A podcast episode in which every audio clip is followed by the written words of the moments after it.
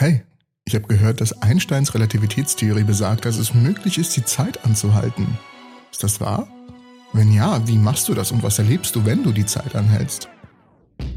Es gibt eine Antwort drauf. Ja, es ist möglich, die Zeit anzuhalten. Die Praxis ist zugegebenermaßen etwas schwieriger. Um dieses Problem anzugehen, ist eine gründlichere Darstellung der speziellen Relativitätstheorie erforderlich. Spezielle Relativitätstheorie bezieht sich nämlich speziell auf Licht. Der grundlegende Grundsatz ist, dass die Lichtgeschwindigkeit in allen Trägheitsreferenzrahmen konstant ist. Daher die Bezeichnung c in Bezug auf Licht. Um diesen Grundsatz ein wenig freundlicher auszudrücken, bedeutet dies, dass die Geschwindigkeit eines Lichtstrahls unverändert bleibt, selbst wenn sich der Betrachter relativ dazu bewegt. Diese Konsistenz ist uns makroskopischen Weltbewohnern völlig fremd, weil die Geschwindigkeiten zum Beispiel eines Autos zuzunehmen scheint, wenn man sich darauf zubewegt und abzunehmen scheint, wenn man sich davon entfernt. Das Verhalten des Lichts ist anders. Wir wissen, dass die Geschwindigkeiten eines Objektes oder eines Lichtstrahls die über die Zeit zurückgelegte Strecke misst. Wie können wir diese Beziehung mit der Tatsache in Einklang bringen, dass die gemessene Geschwindigkeit eines Lichtstrahls für alle Beobachter, die sich bewegen oder stationär sind, konstant bleibt? Hm. Die Zeitdilatation beeinflusst diese Abstimmung. Bei sich bewegenden Gefäßen erweitert sich die Zeit. Je höher die Geschwindigkeit, desto größer die Zeitdilatation. Nur wenn sich solche Geschwindigkeiten der Lichtgeschwindigkeit nähern, werden solche Effekte signifikant. Wenn, und, und das ist eines dieser extremen Wenns, wenn ein Schiff Lichtgeschwindigkeit erreichen könnte, würde die Zeit an Bord des Schiffs ganz aufhören. Jede Person auf diesem Schiff würde überhaupt nichts erleben. Nehmen wir mal an, und damit wir einfach mal ein bisschen mehr in dieser Fantasiewelt bleiben. Nehmen wir an, dass sich ein Schiff von jetzt 2021 bis 2221 mit Lichtgeschwindigkeit bewegt. Für uns würden 200 Jahre vergehen. Auf dem Schiff würde aber überhaupt keine Zeit vergehen. Was zwei Jahrhunderte auf der Erde sein würde, würde auf dem Schiff augenblicklich sein. Extrem seltsam, ja, aber theoretisch wahr. Und jetzt ruinieren wir mal diese wunderschöne Fantasie. Ein Schiff auf eine solche Geschwindigkeit zu beschleunigen, ist zumindest mit unserer Technologie nicht möglich. Das Problem ist, dass die Masse eines Schiffs mit zunehmender Geschwindigkeit ebenfalls zunimmt. Ein Schiff mit Lichtgeschwindigkeit hätte unendlich viel Masse. Spezielle Relativitätstheorie zeigt an, dass die Masse eines Schiffs zunimmt und sich die Länge mit zunehmender Geschwindigkeit zusammenzieht.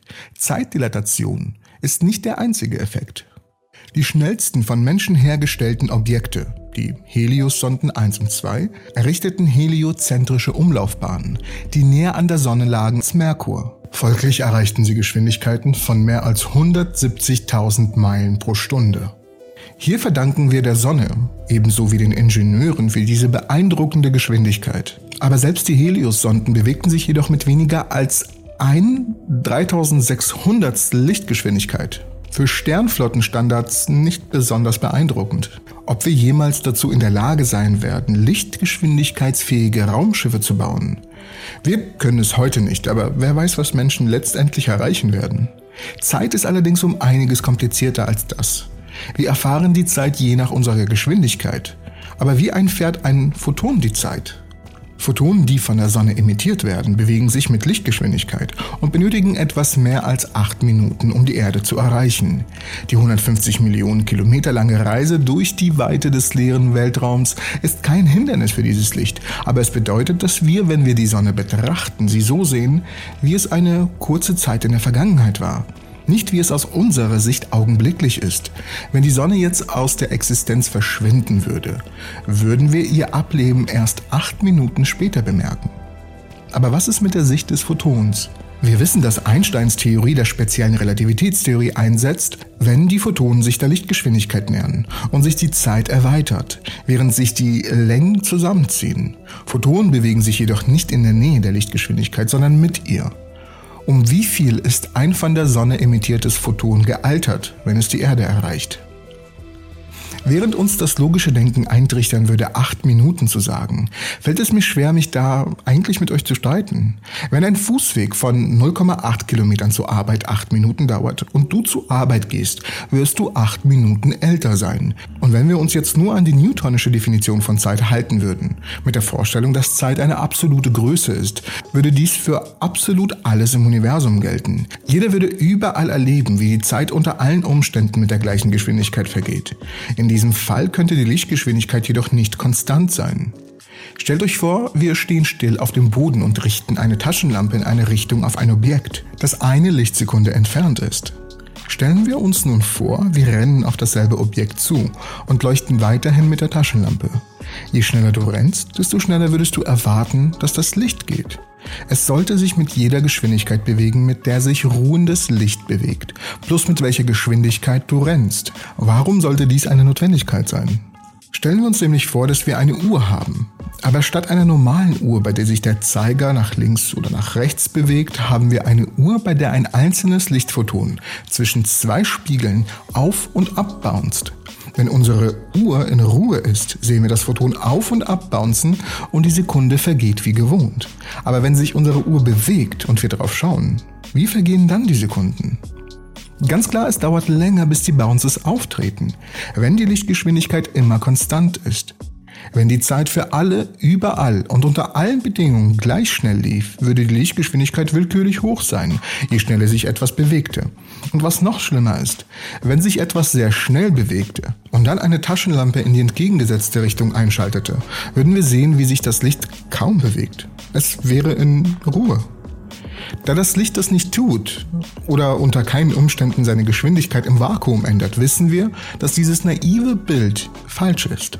1905 stellte Einstein seine Theorie der speziellen Relativitätstheorie vor und stellte fest, dass das gescheiterte Michelson-Morley-Experiment und die Phänomene der Längenkontraktion und die Zeitdilatation erklärt werden würden, wenn die Lichtgeschwindigkeit in einem Vakuum eine universelle Konstante wäre, also c. Wenn wir diese acht Minuten zu Fuß zur Arbeit gehen, würde dank Einsteins Relativitätstheorie die Zeit auf der Uhr jetzt etwas mehr als sieben Thermosekunden langsamer laufen. Die Auswirkungen der Relativitätstheorie spielen immer eine Rolle, auch wenn sie unter den meisten Umständen gering sind. Der Grund dafür ist, dass sich die Dinge nicht nur durch den Raum bewegen und sich nicht nur zeitlich vorwärts bewegen. Das liegt daran, dass Raum und Zeit als Teil einer einheitlichen Struktur miteinander verbunden sind. Die Raumzeit. Dies wurde erstmals 1908 von einem ehemaligen Lehrer Einsteins, Hermann Minkowski, realisiert. Und er sagte, die Ansicht von Raum und Zeit, die ich vor Ihnen legen möchte, sind aus dem Boden der experimentellen Physik entsprungen und daran liegt ihre Stärke. Sie sind radikal. Von nun an sind der Raum für sich und die Zeit für sich dazu verdammt, in bloße Schatten zu verschwinden. Und nur eine Art Vereinigung der beiden wird eine unabhängige Realität bewahren. Die Art und Weise, wie dies funktioniert, ist, dass sich jeder und alles, was überhaupt existiert, immer durch die Raumzeit bewegt. Und wir bewegen uns immer durch die Raumzeit mit einer ganz bestimmten Beziehung. Wir bewegen uns um einen bestimmten Betrag durch die Kombination der beiden, unabhängig davon, wie wir uns relativ zu irgendetwas anderem bewegen. Und hier kommt der wichtige Punkt. Wenn wir uns schnell durch den Raum bewegen, bewegen wir uns durch weniger Zeit als Raum. Deshalb war unsere Zeitreise beim Gehen zur Arbeit etwa sieben Thermosekunden kürzer als die eines stillstehenden Beobachters. Wir bewegten uns schneller durch den Raum, als ein stillstehender Beobachter es tat. Und so bewegten wir uns weniger durch die Zeit. Kommen wir nun mit all dem zum Photon selbst. Es bewegt sich nicht in der Nähe der Lichtgeschwindigkeit, sondern tatsächlich mit Lichtgeschwindigkeit. Alle unsere Formeln zur Beschreibung, wie es für einen Beobachter ist, geben uns Antworten mit Unendlichkeiten, wenn es darum geht zu fragen, was mit Lichtgeschwindigkeit passiert. Aber Unendlichkeiten bedeuten nicht immer, dass die Physik falsch ist. Sie bedeuten einfach oft, dass die Physik etwas Unintuitives tut. Wenn du die Zeit anhalten würdest, bedeutet das Folgendes. Wir können absolut keine Masse haben. Wenn du das tust, würdest du unendlich viel Energie mit Lichtgeschwindigkeit tragen. Du musst masselos sein. Wir werden keine der Reisen durch den Weltraum erleben. Alle Entfernungen entlang unserer Bewegungsrichtung werden auf einen einzigen Punkt reduziert. Und du wirst den Lauf der Zeit nicht erleben. Unsere gesamte Reise wird uns als augenblicklich erscheinen. Für einen Beobachter hier auf der Erde wird das Licht etwa acht Minuten vor dem Empfang von der Sonne emittiert. Während dieser Reise würde etwas mehr als acht Minuten für uns normal vergehen, aber das Photon würde absolut keinen Zeitablauf erfahren.